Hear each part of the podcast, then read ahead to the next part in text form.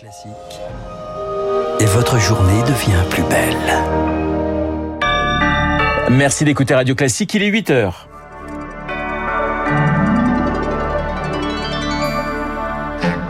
La matinale de Radio Classique avec Renaud Blanc.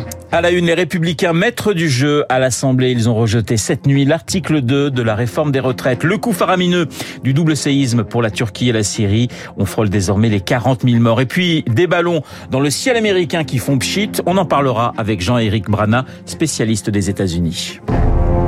Radio classique. Et le journal de 8 heures nous est présenté par Lucille Bréau, bien sûr. Lucille, premier revers majeur cette nuit à l'Assemblée pour le gouvernement sur la réforme des retraites. Écoute, théâtre dès l'article 2, les députés ont rejeté cette nuit l'index senior. Un vote surprise. Augustin Lefebvre, ce sont les élus, les républicains, qui ont fait pencher la balance. Votant 467, exprimé 459, majorité 230 pour, 203 contre, 256. L'Assemblée nationale n'a pas adopté.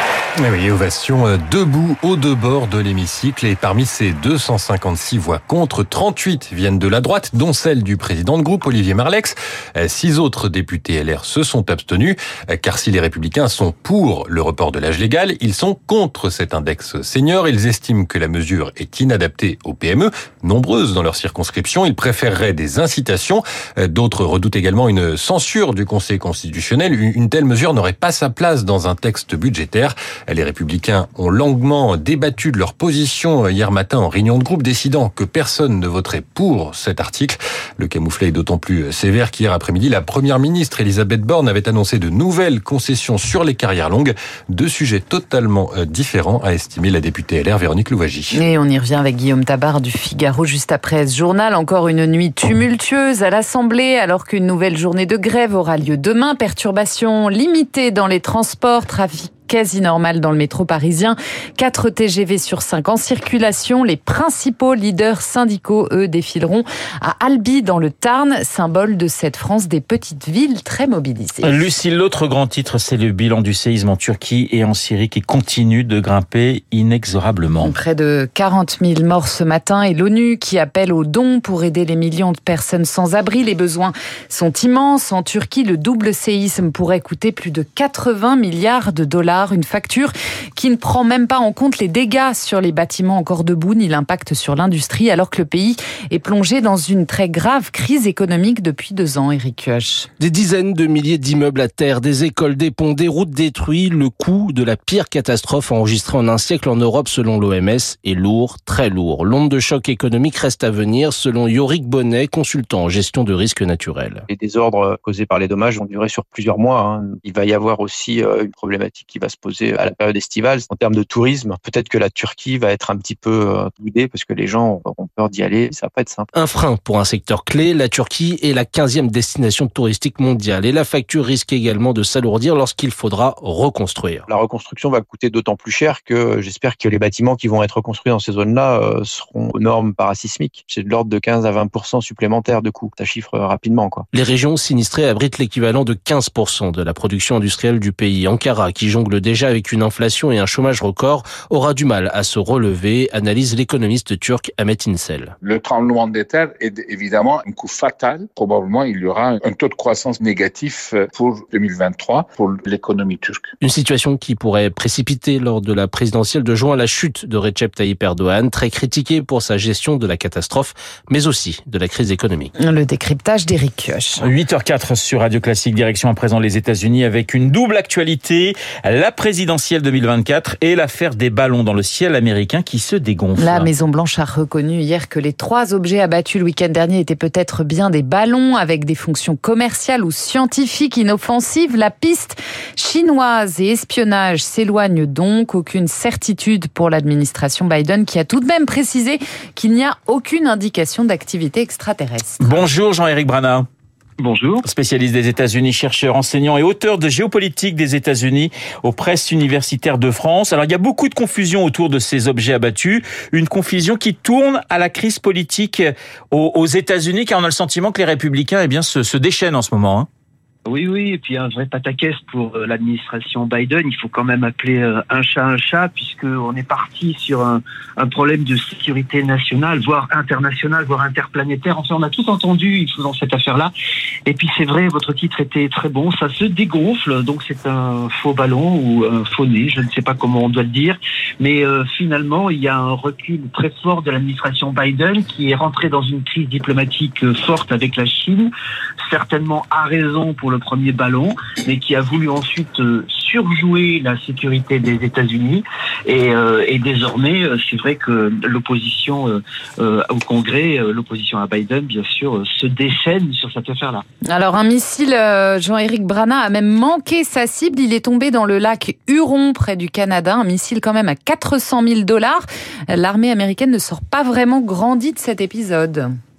Non, mais personne ne sort grandi de cet épisode. Encore une fois, les, les déclarations ont été trop rapides, la peur générée a été trop forte, et, euh, et, et l'émotion euh, suscitée ne valait pas ce qu'on a euh, aujourd'hui en retour. Donc c'est vrai que encore une fois, j'ai utilisé le mot surjoué. Je crois qu'on peut pas en utiliser un autre dans cette affaire-là.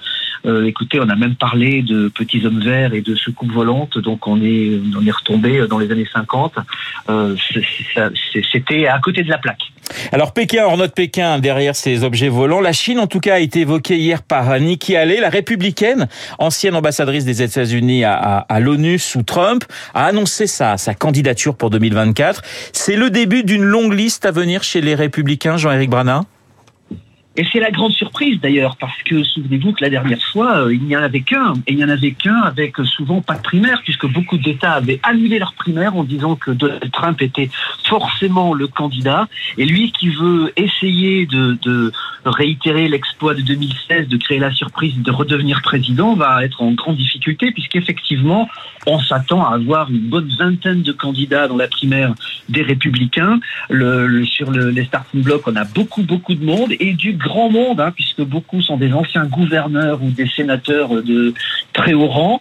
Nikki Haley n'est pas une petite candidate, contrairement à ce qu'on peut lire ici ou là. C'est une femme à poigne qui a un message nouveau et qui en plus porte un message très similaire à celui de Kamala Harris qui pourrait bien se retrouver euh, candidate pour euh, les démocrates avec euh, ce message très très fort hier je ne suis pas noire, je ne suis pas blanche, je suis différente. Et en cela, elle représente le gros de l'Amérique hein, qui, qui se reconnaît dans cette différence et, et elle rajoute, et c'est là la force de son message, mais ma maman m'a dit de ne pas regarder les différences, mais les similitudes. Elle veut euh, mettre fin à la guerre culturelle en alliant le conservatisme donc une racine très forte américaine. En clair, elle fait son message sur le rêve américain, celui qui a fait rêver des millions de personnes à travers le monde dans les années 50, 60 et qui a créé cet engouement vers les États-Unis. C'est un message radicalement différent de ce qu'on a entendu ces dernières années, qui est beaucoup plus optimiste.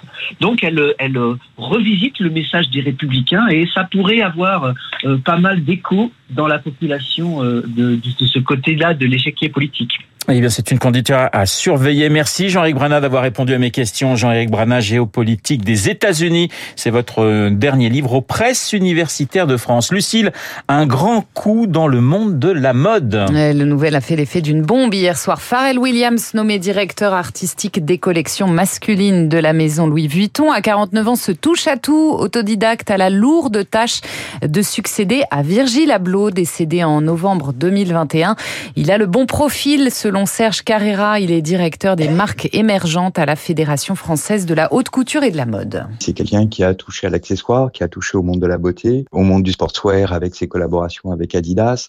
Voilà, on est sur quelqu'un qui a un répertoire extrêmement large et qui à chaque fois a su apporter sa propre signature, son propre univers. C'est effectivement un, un profil qui n'est pas un profil de directeur artistique classique, on va dire, mais c'est quelqu'un qui s'inscrit dans une certaine continuité aussi par rapport au profil de Virgil Gilles qui lui-même était relativement iconoclaste, on retrouve une personnalité capable de mêler ses différentes inspirations, ses différentes euh, activités ensemble au profit d'une prise de parole extrêmement pertinente et juste sur le monde d'aujourd'hui.